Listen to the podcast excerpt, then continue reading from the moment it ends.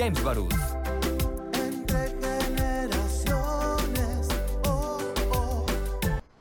Muy buenos días, con el gusto de saludarlos. Este es tu programa Entre Generaciones. Mi nombre es Christopher James Barús y este es el único programa a nivel nacional con perspectiva generacional. Recapitulemos como lo hago en cada programa. Las generaciones que debaten son los baby boomers, que son todas y todos aquellos que nacieron de principios de los 40 a principios de los 60. La generación X de mediados de los 60 a principios de los 80. La generación millennial de mediados de los 80 a finales de los 90. Y la generación centennial de finales de los 90 a la actualidad. Para lo cual quiero dar la más cordial bienvenida. Bueno, mi nombre es Christopher James Barús, muy buenos días. Quédate en casa, transmitimos desde casa.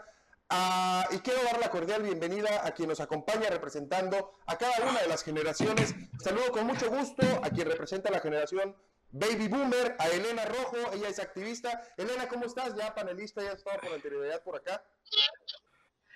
Pues eh, bastante bien, un placer eh, estar en casa y acompañarlos desde aquí. Un gran placer. Gracias, Elena. A quien representa la generación X, a Miguel Atorre, él es diputado del estado de Chihuahua. Diputado, ¿cómo estás? Muy buenos días, muchísimas gracias por el espacio que nos brindas. Un fuerte abrazo a mis compañeros de este programa y un fuerte abrazo a toda la gente que nos escucha y nos ve esta mañana. Gracias, diputado. A quien representa la generación millennial, él es orientador del programa PIES de FICOSEC. A Jorge Molina, ¿cómo estás? Hola, muy bien, muchas gracias y muchas gracias por la invitación y un saludo a, mis compañeros. Buen día. Muchas gracias, muy buenos días. El día de hoy estaremos hablando sobre si existe una campaña de desprestigio contra López Gatel, así como también el decreto de salud del estado de Chihuahua lo dividiremos en dos bloques, que será el segundo bloque y el tercer bloque. Pero para arrancar con este primer bloque, hago una pregunta a los tres, y es, ¿realmente existe una campaña de desprestigio contra um, Hugo López Gatel? El subsecretario es la voz de la Secretaría de Salud y ha llevado la comunicación desde el principio de la contingencia sanitaria. Es, eh, y ha generado la semana pasada una serie de eh, generó críticas, generó debate, generó em, distintas opiniones, porque apareció en la portada de la revista Quién como el rockstar inesperado de la 4T, así como también distintos medios de comunicación, como el comunicador Javier Alatorre, dijo, se lo decimos con todas sus palabras, yo no, ya no le haga caso a Hugo López Gatel. Y ha venido una serie de medios de comunicación a favor o en contra aparte eh, de lo que ha venido mencionando el subsecretario, para lo cual quiero preguntar a Elena Rojo. Elena, ¿existe una campaña de desprestigio contra Hugo López Gatel? Por supuesto que sí, es eh, innegable. Eh, ¿Y por qué a él? Además de por ser la cara en estos momentos del presidente,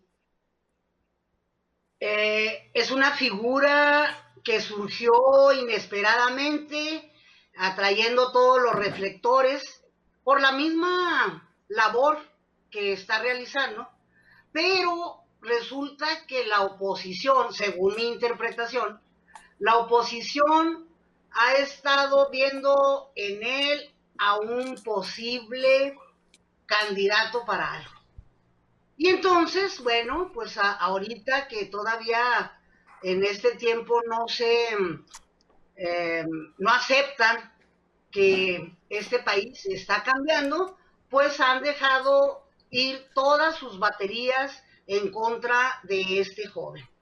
Eh, incluso ha, sido tal su aceptación que incluso dentro de, de algunas mujeres que se dejan llevar por las cuestiones uh, físicas, hasta lo han catalogado como un sex symbol, ¿no? Entonces, han utilizado de todo, de todo para eh, hacer que pierda credibilidad. Sin embargo, pues es un joven que conecta con la gente, que sabe comunicar, además de saber eh, de lo suyo, tiene un buen reconocimiento de ser eh, experto en epidemiología con un enfoque meramente social, acorde con el cambio que se quiere. Y vuelvo a insistir, hemos estado viendo lo inimaginable en contra de este subsecretario, queriéndolo descalificar de la manera más ruin y más perversa, diría yo. ¿Sí? ¿Todo por quién? Miguel. Por esa oposición que no acepta que estamos cambiando como sociedad.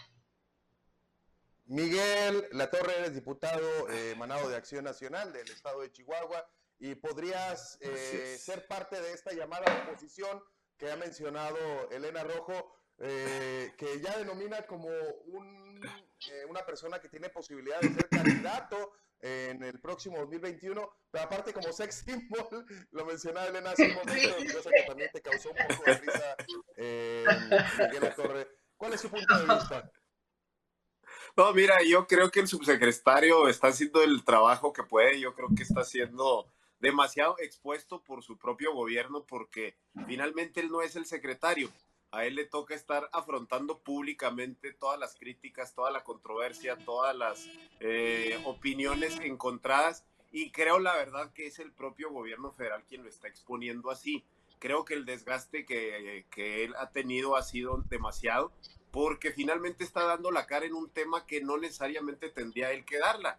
En cuanto al golpeteo, yo creo que más bien ha sido fuego amigo. Yo creo que les ha sacado más ronchas a varios de los aspirantes de su propio gobierno, de su propio partido. Y la verdad es que creo y estoy convencido, y lo dije así cuando inició esta contingencia, que tenemos que cerrar filas con nuestras autoridades.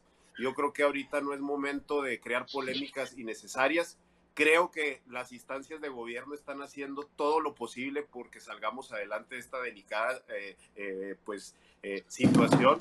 Creo, la verdad, que están haciendo su máximo esfuerzo en un problema y en una contingencia que no teníamos prevista y que no estábamos preparados como país. Si vemos países más desarrollados que el nuestro, cómo han estado padeciendo esto de una manera más terrible, yo creo que tenemos que darnos cuenta que no estábamos preparados ni como sociedad ni como obviamente gobierno y que tenemos que cerrar filas.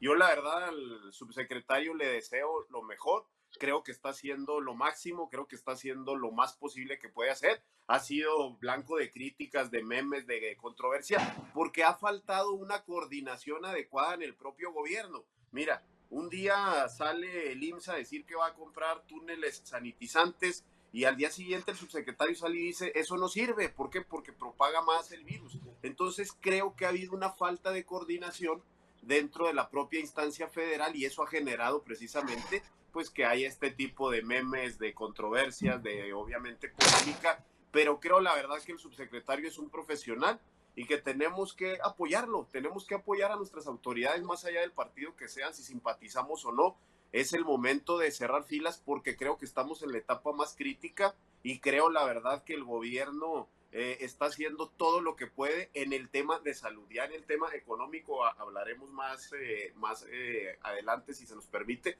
pero creo la verdad que la exposición que ha tenido López Gatel ha sido generada por su propio gobierno, por su propio jefe, y yo creo la verdad que si salimos bien librados de esto, que ojalá Dios quiera, pues desde luego que se convertirá en un actor político importante porque fue el que dio la cara. Lo primero que tendría que hacer el presidente, si salimos bien de esto, pues es nombrarlo secretario, porque finalmente al secretario no lo conocemos.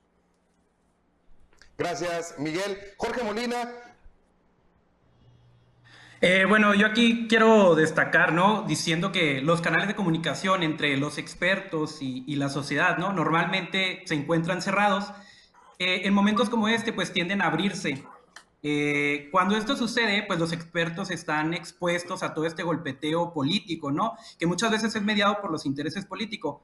Pero aquí, contrario a lo que dice nuestra colega, pues yo creo que no viene de, este golpeteo no viene de la oposición, sino viene del, mismo dentro de la 4T, que como hemos visto, pues el, subsecretario eh, ha tomado las riendas eh, en este momento de pandemia, ¿no? Y es quien ha estado dando la cara, como dice el colega, el diputado, es quien ha estado dando la cara, es quien ha estado dando las indicaciones que debería de dar el secretario, este Jorge Carlos Alcocer, que pues para mí es un, florero, ¿no? No ha hecho nada.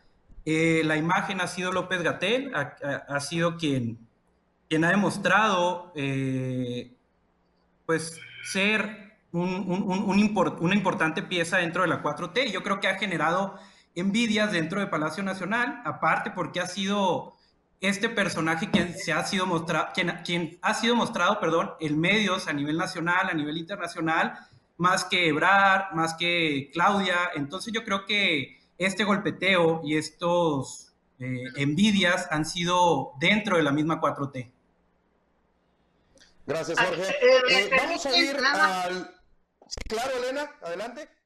Sí, sí, nada más así, este, comentando Mm, últimamente salió a relucir, yo no sé si filtrado o autofiltrado, eh, Ferris de Con, a la torre, de quien se mencionó hace rato, Derbez, una serie de empresarios contrarios a la cuarta T. Eh, bueno, nada más ahí Salinas Pliego comentar acerca de si es fuego amigo o si en realidad existe una oposición, que yo me es grato escuchar al diputado, en especial al diputado, eh, en este comentario tan sensato que es como debiera de ser una verdadera oposición, pero que a nivel nacional, discúlpenme, no la estamos viendo. Sí, Jorge, ¿ibas a decir algo? Eh, no, bueno, ahí que eh, la colega dice de, de, A la Torre, ¿no? Y recordamos que A la Torre pertenece a la televisora TV Azteca, que es de Salinas Pliego, un aliado de, del presidente, ¿no? En este caso. Entonces, pues ya ahí vemos de dónde viene todo este, esta campaña de desprestigio hacia el subsecretario.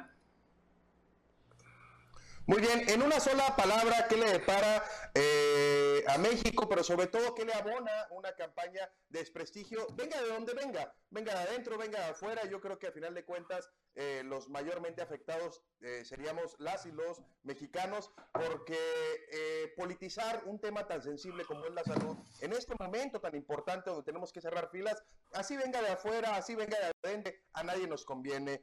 Elena, para cerrar, una sola palabra. Ah, mm, no nos conviene, por supuesto. Ahorita, unidad. Miguel. Unidad. igualmente estoy convencido que ahorita tenemos que dejar las politiquerías a un lado, tenemos que cerrar filas con nuestras tres instancias de gobierno que tenemos y hacer todo lo posible como ciudadanos y los que somos servidores públicos por sacar esto adelante, que insisto, el golpe en salud es muy fuerte, pero el golpe económico va a ser devastador y tenemos que cerrar filas con nuestro gobierno. Molina. Eh, bueno, yo creo que aquí, como mis compañeros, ¿no? Debemos de dejar de politizar estos temas, eh, estar unidos, tener la sensatez para asumir las responsabilidades que a cada quien le toca en beneficio de nuestra sociedad. Muy bien, vamos a un corte y regresamos con el decreto de salud de Chihuahua, recomendaciones y restricciones publicados el pasado fin de semana. Continuamos entre generaciones. Entre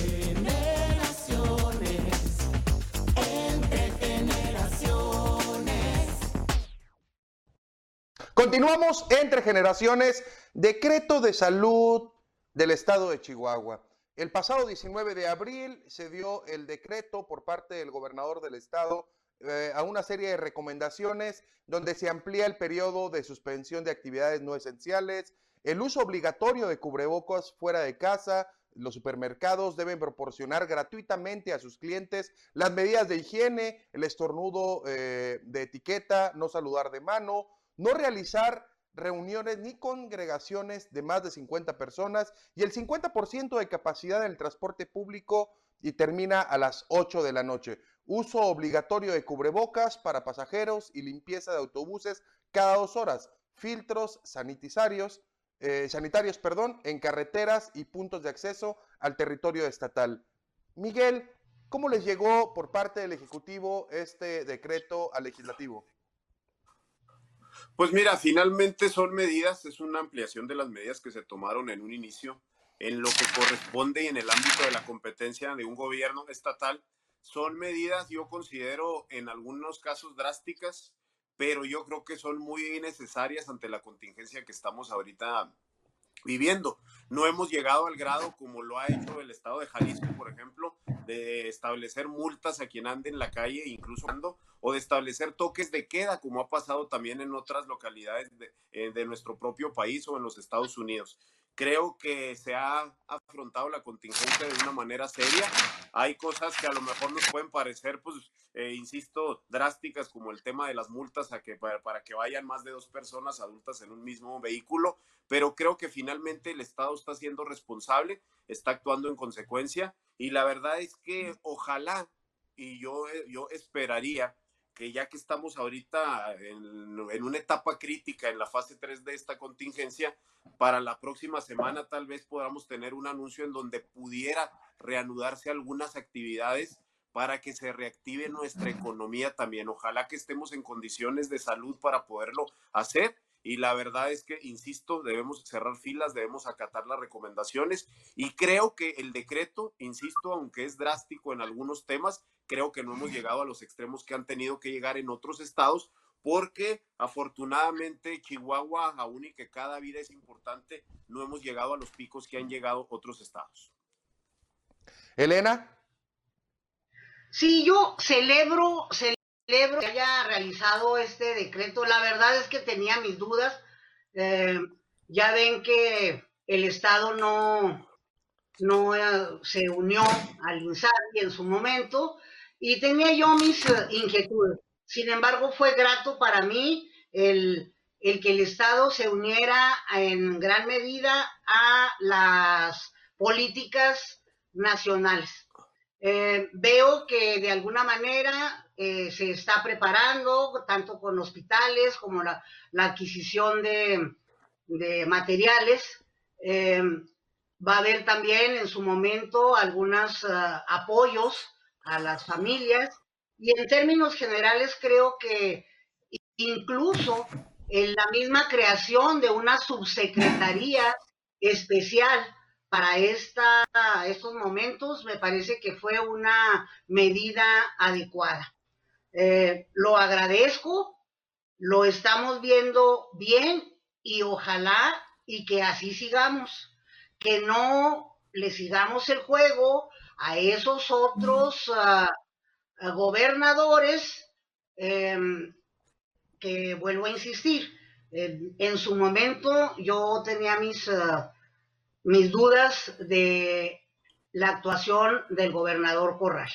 Entonces, uh, me congratulo, creo que son tiempos de unidad, creo que son tiempos de jalar todos juntos hacia el mismo rumbo y de prepararnos para este momento, esta tercera etapa en la que si bien no estamos como esperábamos, sin embargo es alarmante que el número de muertes esté aumentando uh, cada vez más rápido. Y por otro lado tenemos aquí las, uh, las maquiladoras, que hay algunas que no habían cerrado y sin embargo ya con el apoyo de un juez ya se declaró que todas las maquiladoras deben suspender actividades. Sé que esto es uh, mucho, muy duro, sin embargo, ¿de qué nos serviría dar prioridad a lo económico si después vamos a estar muy enfermos o no vamos a tener vida? Entonces, me congratulo de que estemos en el mismo sentido, apoyando las medidas que favorezcan la vida de todos los chihuahuenses. Jorge Molina. Eh, bueno, para igual que mis colegas, yo creo que se han tomado las decisiones correctas, se han tomado las decisiones a tiempo. El decreto ha tomado buenas medidas, pero también, como dice el diputado, no sé si sea un acierto o sea un exceso eh, el tema esto de las multas, ¿no? Yo creo que aquí el Estado está tomando una facultad que no le corresponde. Creo que está atentando en contra de las garantías individuales, contra el artículo 29, que es pues la libertad de tránsito, ¿no? O sea, así lo vemos. Eh, creo que aquí el único que tiene esa facultad es el presidente y la Secretaría de Gobierno pues ha llamado a pues que no se tomen estas medidas coercitivas, ¿no? No, no tiene algún fundamento legal. Entonces aquí yo, como, como lo mencionó el diputado, como lo menciona la, colega, yo creo que aquí sí se están tomando algunas medidas drásticas porque no hemos llegado a estar en el, en el estado de excepción, ¿no? Es muy bonito, eh, pues plantearlo en un decreto y decir se tiene que cumplir esto, pero realmente se está cumpliendo. Hay, hay algunas cosas que a mí no, no me quedan tan claras, pero como dicen, pues es momento de cerrar filas, estar eh, en coordinación con, con, con, las autoridades, con, con el gobierno, para que pues esta pandemia no lleve a más, pero aquí en el, en el aspecto legal creo que el Estado está tomando facultades que no le corresponden.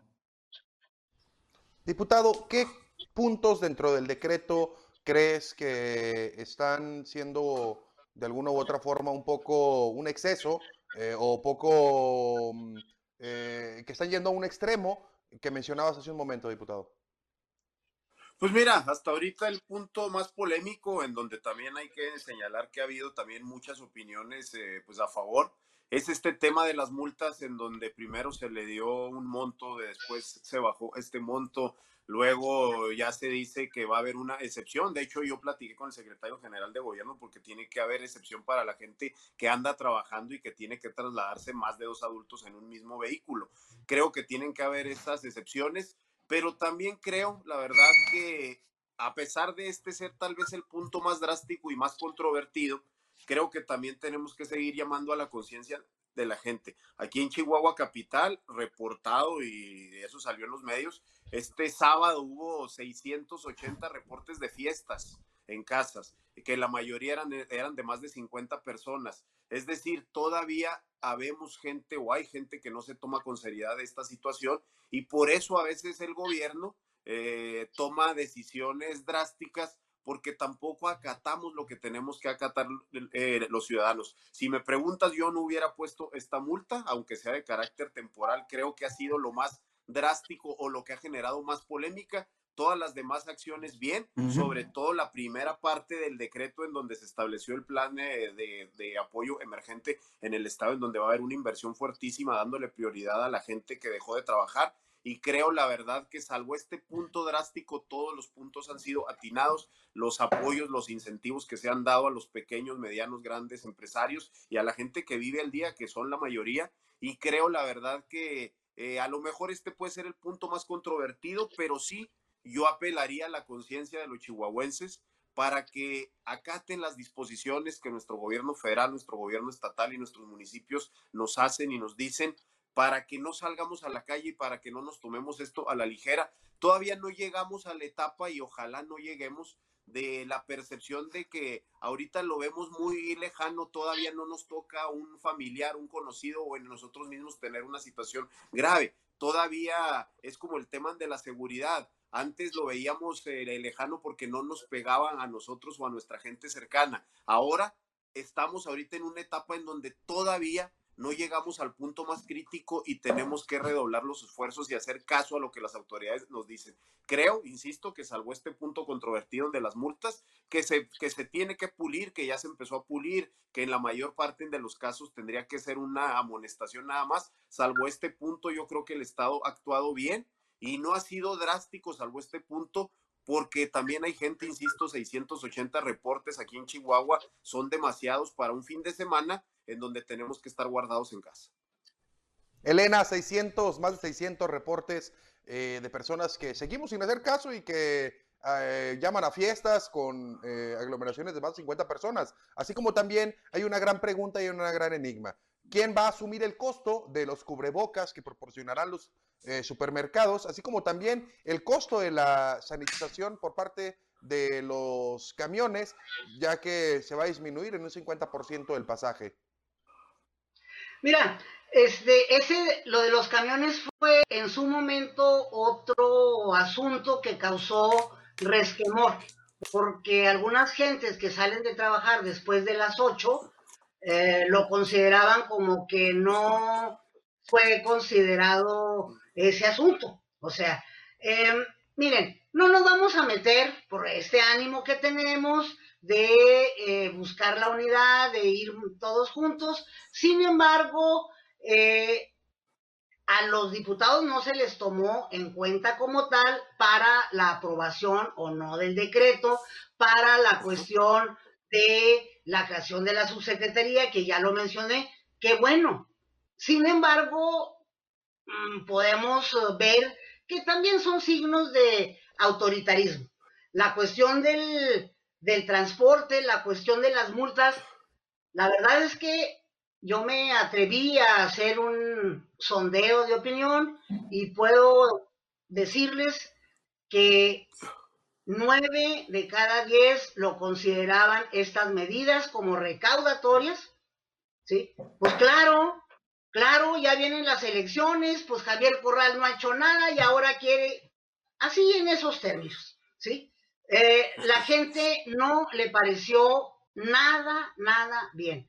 Ni la cuestión de haber, este, terminar los camiones sus labores a las 8 y la otra cuestión, que quién va a pagar, vamos, por favor, lo de los supers, pues hay que ver nada más que em, sin hacer caso de la contingencia, pues muchos subieron los costos de los productos. Entonces, pues ¿de dónde sale el gel? Pues como siempre, de Juan Pueblo, ¿sí? El, el todos los arrimadijos que nos ponen, la verdad es que aunque no nos lo digan, nosotros los pagamos, ¿sí?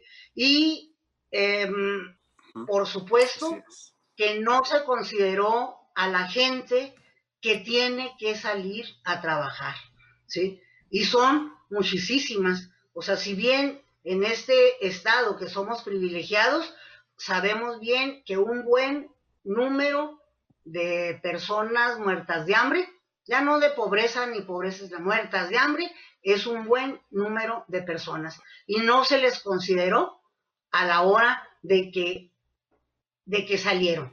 Y bueno, no nos meten a la cárcel, pero resulta que sí multan, ¿sí? Y la verdad, el primer monto, ahí están las cuestiones. Si hubiera sido una cuestión bien pensada, bien hecha, pues, eh, es más, para empezar, no lo hubieran, no lo hubieran este puesto. Y la otra, eh, apelemos a educarnos como pueblo y fuera medidas autoritarias de todo tipo. Vamos a un corte.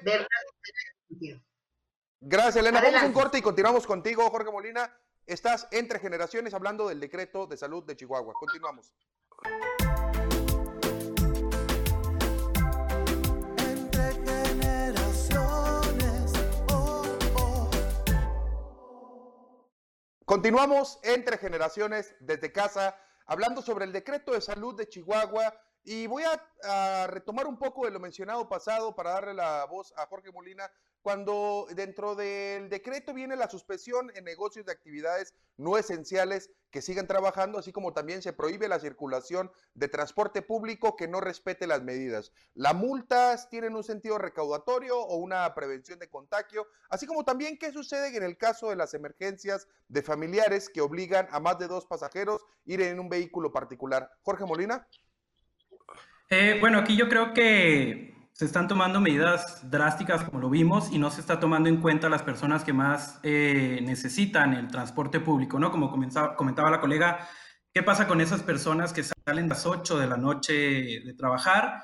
Creo que aquí, como hemos visto a lo largo de este sexenio, pues ha habido de tintes de autoritarismo en donde no se toma en cuenta a otros a otras personas, ¿no? Y, y ahorita estamos hablando de tomar en cuenta a los ciudadanos y qué es lo más importante, pero no se le tomó en cuenta a las personas que más necesitan este apoyo, no se le está tomando en cuenta, al igual que pues las multas tienen un fin recaudatorio totalmente, ¿no? Si tuvieran un fin de prevención, pues yo creo que los agentes de habilidad andarían parando a las personas, si van más de dos, tendrían su termómetro, tomarían la temperatura, no hay peligro, se va. Eso es una medida de prevención para mí. Una medida de prevención para mí no es el castigo, ¿no? Yo creo que se está actuando más allá de la prevención y creo que esto es un, exceso. Eh, en cuanto a las otras medidas, pues como ya lo comenté, pues ahorita no estamos en un estado de excepción y las medidas coercitivas pues no, no tienen lugar ahorita, ¿no? En este momento. Eh, diputado Miguel Torre, hace un momento mencionabas la las acciones en cuestión en materia económica. Es decir, ¿son suficientes estas acciones de apoyo a las micro, pequeñas, medianas empresas en materia económica a nivel estatal? Y también retomemos un poco qué acciones se han implementado a nivel federal. ¿Qué falta por hacer? ¿Qué se ha hecho? ¿Qué no se ha hecho? Mira, yo creo que nunca va a ser suficiente algo cuando no tenemos todavía la dimensión de lo que va a pasar. Yo creo que ahorita de manera emergente son importantes las medidas que tomó el gobierno estatal, los apoyos, eh, los incentivos, la eh, prórroga para pago de los impuestos, la condonación en muchos casos, el no pagar el impuesto sobre nómina, todo eso yo creo que ayuda bastante en una época en donde la gente no tiene un ingreso, donde los, los que generan los empleos no pueden ahorita trabajar y no pueden eh, sostener los salarios al 100% de la gente que trabaja con ellos. Y creo que lo que el gobierno del estado hizo en una primera etapa es positivo. Suficiente, eso tendríamos que discutirlo tal vez en un mes. Yo creo, la verdad, insisto, que las instancias de gobierno, de la federación sobre todo, tiene que considerar ya en el mes de mayo dar la oportunidad de aperturar algunas fuentes de trabajo, porque si no esto se va a colapsar. Ya ahorita la quincena pasada hubo gente que no pudo cobrar o cobró menos. Ya para esta quincena de esta semana, este fin de mes, ya va a haber mucha gente que no va a poder cobrar. ¿Por qué? Porque simple y sencillamente sus patrones, eh, los que le dan el empleo, no van a tener para pagar porque ya tienen más de un mes cerrados. Entonces creo, la verdad, que se tiene ya que tener un plan para poder abrir algunas, eh, eh, algunas fuentes de, trabajo que han estado cerradas en este último mes para poder activar un poco nuestra economía, porque si no esto se va a colapsar económicamente. Los índices de inseguridad van a subir, ya se presentan asaltos nuevamente, se van a se, van a empezar a disparar los delitos del fuero común, porque incluso hasta para los mismos malandrines ahorita no hay ingreso. Entonces tenemos que considerar la verdad que el impacto económico es muy fuerte. El Estado ha hecho lo que en sus manos está, lo que en torno a los impuestos que cobra puede hacer. Creo, la verdad, y ahí sí es una crítica, la considero yo positiva. Gobierno federal le falta ponerse más las pilas en este tema. Creo que hay muchos impuestos de carácter federal que tendrían que haber sido prorrogados yo creo, la verdad, que no le han tomado la dimensión y la importancia que se tiene al impacto económico, pero bueno, yo espero, la verdad, que con todo lo que se está viendo, el presidente empiece a generar esas políticas públicas de apoyar a quienes generan los empleos en nuestro país, porque si no, insisto, cuando ya pasemos el tema tan importante como lo es el de salud, el tema económico va a ser devastador. Eh, dentro de un mes, insisto, Christopher, eh, yo creo que podríamos, podríamos discutir si fueron suficientes o no, porque ahorita todavía no sabemos el tamaño del impacto que vamos a tener en, el tema económico y que tal vez el gobierno estatal tenga que redoblar esfuerzos en los apoyos y en las políticas que ya está implementando. Se está hablando de que si esto llega a una situación más crítica, habría un boquete financiero en el estado de 4 mil millones de pesos, para lo cual obviamente ya eh, se preparó las modificaciones a los presupuestos, se, se redireccionaron algunos gastos, se recortaron presupuestos en los tres poderes, incluyendo obviamente el poder legislativo, y creo que esto podría ser suficiente si la mayor etapa de la contingencia la, estemos viviendo hoy. Por eso, insisto, tal vez en tu programa tengamos la oportunidad en unas semanas más de poder nuevamente eh, platicar si esto fue suficiente o no. Ahorita por el momento creo que ayuda, pero eh, nos ayudaría muchísimo si ya estuviéramos en la etapa final de esto, que creo que no lo estamos todavía. Así es. Y te tomo la palabra eh, exactamente en tres semanas, que es cuando se cumple un mes del decreto. Eh, eh, te estaremos invitando a ti a la mesa para platicar qué reacciones o qué resultados ha avanzado o que ha tenido el decreto. Elena, acciones en materia económica a nivel estatal y sobre todo a nivel federal. Vemos cómo mucha gente ha alzado la voz y ha dicho, oigan, dejen de hacer, no cancelen, sino posterguen el aeropuerto de Santa Lucía, el tren Maya, eh, dos bocas, para poder darle eh, a las dos prioridades, la salud y la reactivación económica, que es lo que hoy en día debemos de estar atendiendo. Pues fíjate que yo eh, coincido que construir en que la obra pública en sí misma reactiva la economía.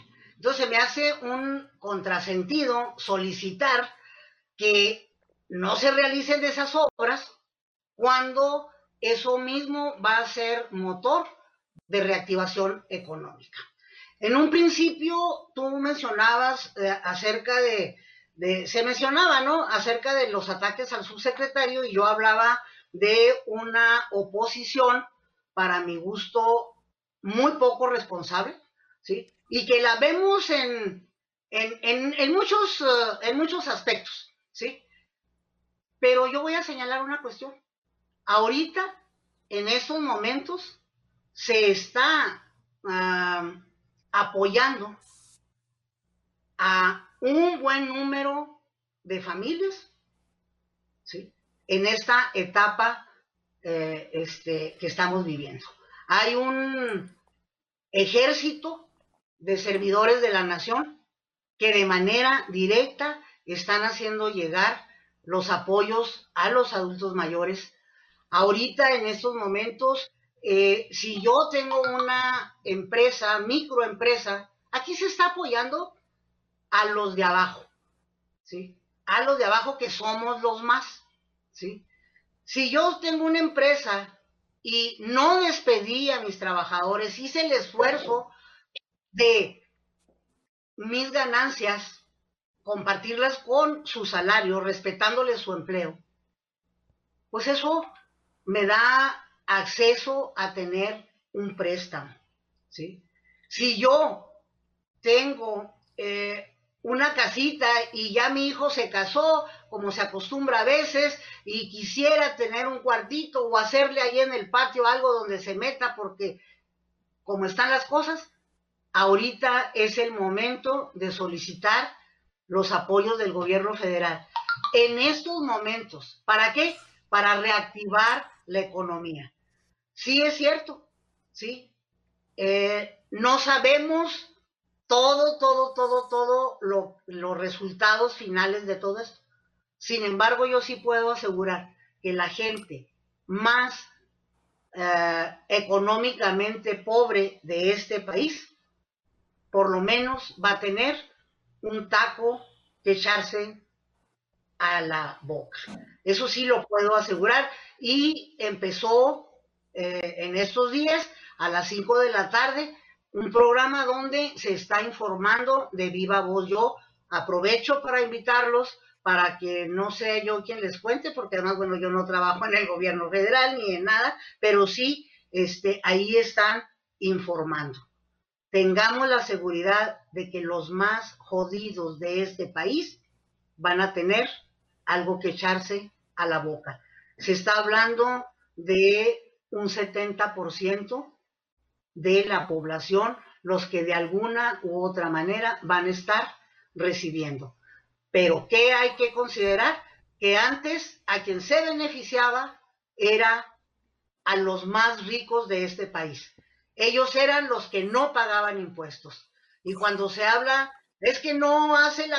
Por favor, por favor, si estamos hablando de los más ricos, de los más ricos del mundo, no, no solo de México, ¿sí? Y deben una gran cantidad de impuestos y lo único que les pedimos es paguen lo que deben, paguen lo que es justo. ¿Para qué? Para que los de abajo puedan tener el mínimo de bienestar, el mínimo. Jorge Molina. Eh, bueno, yo creo que sí, eh, eh, pues ahorita sí se están viendo medidas, ¿no? En apoyo a las pymes, mi pymes.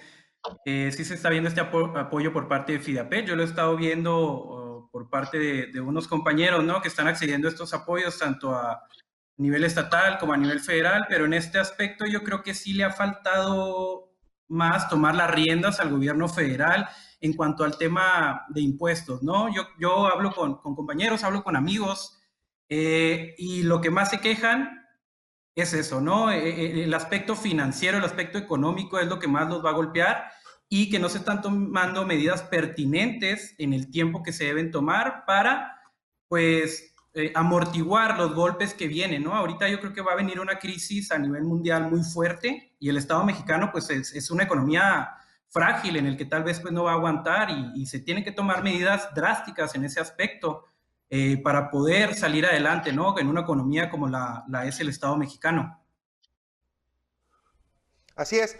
Eh, Miguel, em, lo que mencionaba hace un momento Elena sobre el apoyo a las personas que es primero los pobres y ha sido no la campaña del presidente Andrés Manuel de, o, la máxima del ejercicio de gobierno en esta etapa, ahora que ya llegó al gobierno, sino desde siempre. El presidente Andrés Manuel, desde el 2006 y desde que era jefe de gobierno, siempre ha priorizado y siempre ha dicho, primero los pobres. Y hoy esa misma teoría o esa misma tesis la está poniendo en práctica en el ejercicio del poder a nivel federal. Y estos apoyos de los cuales menciona Elena hace un momento, que si mal no recuerdo, hay una campaña que se está generando por parte del gobierno federal para que recibas un apoyo de 25 mil pesos, que va a ser, para muchos es poco, pero para poco, pero para muchos también es mucho, porque no tenían absolutamente nada. ¿Cuál es tu punto de vista, Miguel? Mira, yo creo que ahorita cualquier apoyo que se pueda dar a la gente, sobre todo a los que lo necesitan más, es positivo. Yo creo que ahorita es el momento en donde más hay que redoblar esfuerzos en ello, pero yo considero que a la par de apoyar, obviamente, a la gente que lo necesita más, a la gente que se quedó sin trabajo o a la gente que ya de por sí no tenía trabajo antes de la contingencia.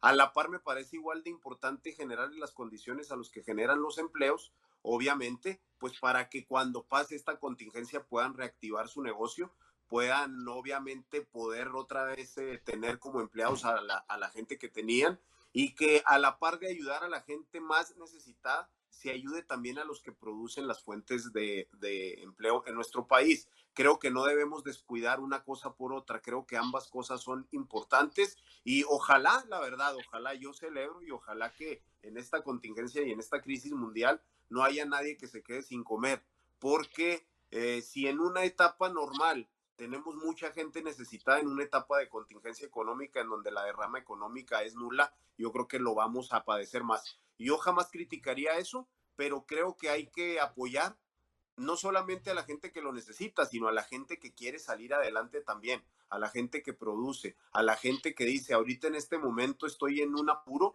pero con tu apoyo voy a salir adelante y en poco tiempo ya no lo voy a necesitar porque ya voy a ser productivo yo. Y la verdad es que eh, se considera por parte de los expertos en todo el mundo que esta crisis económica va a rebasar el 2020, va a llegar al 2021 y que es una de las crisis económicas más, más fuertes de los últimos dos siglos, la más fuerte obviamente de los últimos 100 años y en donde los gobiernos tienen que estar preparados totalmente, no solamente para la ayuda económica alimentaria, sino también para seguir generando condiciones para quienes generan los empleos en nuestro país. Creo que se nos está olvidando a veces y la verdad es que celebro yo el, el, apoyo que se está dando también a los que generan los empleos, pero no olvidar en el discurso que tan importante es el que lo necesita, el que necesita, el que no tiene a lo mejor para comer el día de mañana o el día de hoy, tan importante es él como lo es también el que le da empleo a una, dos, tres o cuatro o mil personas. Ahí yo coincido con Miguel, ahí yo coincido con Miguel y hay que recordar, si alguien, alguien tiene una empresa y no despidió, sino que se solidarizó en esta etapa, para ellos es. Lo que pasa, Miguel, y público en general, que a veces cuando hablamos de empresarios y hablamos de eh, creadores de empleo, nos imaginamos a un Slim, nos imaginamos a los grandes empresarios cuando no es así. No es así. La verdad es que eh, gente común, gente como nosotros, ¿sí? Privilegiaditos, pero gente como nosotros, somos los verdaderos hacedores de empleo. Y es para ellos, es para nosotros esos apoyos, para los grandes, grandes, grandes beneficiados, que son los que están haciendo a la araca en estos momentos, para ellos tienen demasiado. Ahorita que se solidaricen. Y yo este, quisiera comentar algo que me gustó muchísimo, que salió, yo no lo vi de manera directa, sino que empecé a ver en las redes fotografías del atardecer ayer en Chihuahua y hay algunas realmente espectaculares. Y alguien lo mencionaba. Me, mandaban un, un coro donde decía, donde unos niños cantaban, este, vengo a ofrecer mi corazón, no todo está perdido, y veo la foto y digo, no todo está perdido, tengamos confianza, ¿sí? Somos un pueblo muy trabajador, em, especial, Chihuahua es especial por su geografía, pero sobre todo por su gente, y el ver esas fotografías me llenó de esperanza de que la vamos a librar. ¿Y cómo la vamos a librar? Remando para el mismo rumbo, en estos momentos, ¿sí? Y yo hago esa invitación y y me alegra mucho el, estar en esta mesa este, con los compañeros, ¿no? Que hay gran coincidencia. Jorge Molina, última reflexión eh, y sugerencia para finalizar el programa, 50 segundos. Eh, bueno, yo creo que ahí hay unas contradicciones, ¿no? Dicen que no se debe apoyar a esos grandes empresarios, a los ricos, a los terratenientes, pero dicen que debe continuar estas grandes obras, ¿no? De, de Boca, de, de, Maya. ¿A quién se va a beneficiar ahí? O sea, los grandes empresarios, ¿no? Del acero, de, todos los insumos que se necesite para construir esas obras. Entonces, creo que ahí es contradictorio. Eh, dentro de otro aspecto, eh, creo que es bueno no politizar los temas. Creo que se debe estar unido en este momento de pandemia. Y creo que es importante tomar las medidas necesarias que indica eh, el Estado para poder contrarrestar los efectos que se vienen, que yo creo que son efectos muy duros. Eh, entonces, debemos de estar unidos y debemos de respetar las indicaciones que el Estado hace, siempre y cuando se respeten los derechos humanos, que creo que ahí eh, es una falla, ¿no? Hay unas lagunas legales ahí que, que no se están respetando. Diputado Miguel Atorre, para finalizar, últimas reflexiones y recomendaciones a las personas que nos ven en redes sociales en Total Play y también nos escuchan en radio? Pues mira, yo coincido que ayer fue un día espectacular.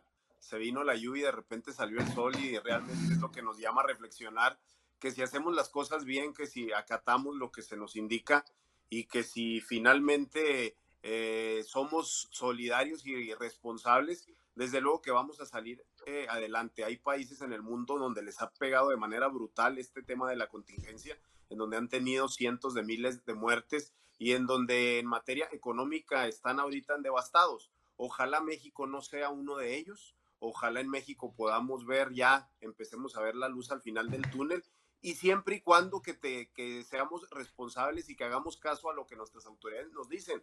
Hay que estar atentos a lo que dice el subsecretario López Gatel, hay que estar atento a lo que dice el gobernador, a lo que dicen nuestras autoridades locales y hacer caso a la verdad yo creo que no nos cuesta absolutamente nada, ya vamos eh, en digo, de hecho en estos últimos días ya se han presentado menos contagios, al parecer vamos bien, ojalá, ojalá que salgamos lo más pronto posible y que ya en mayo, Christopher, empecemos a ver la gente nuevamente salir a trabajar, nuevamente empezar a ver lugares abiertos en donde la gente pueda, cuidando obviamente eh, la sana distancia, convivir y ojalá la verdad que ya para junio, julio estemos fuera de esto y preocupados, insisto, en activar la, la economía de nuestro estado, de nuestro país. Un fuerte abrazo para todos, también para mí es un placer coincidir con ustedes y como tú lo comentaste, Christopher, en unas semanas estaremos platicando si los esfuerzos del gobierno fueron suficientes ya en la etapa crítica. Elena, para finalizar, ya 10 segundos porque nos queda poquito tiempo. Gracias, gracias por escucharnos, gracias por quedarse en su casa y nos vemos en unos días más para seguir comentando Sana Paz. Muchas gracias, Jorge Molina. Muchas gracias, Miguel Atorre. Gracias. Muchas gracias, Elena Rojo. Eh, mi nombre es Christopher James Barús. Este es tu programa con perspectiva generacional entre generaciones. No se les olvide que a esta vida venimos a ser amigos, a hacer historia, pero sobre todo a ser felices. Quédate en casa, nos vemos mañana.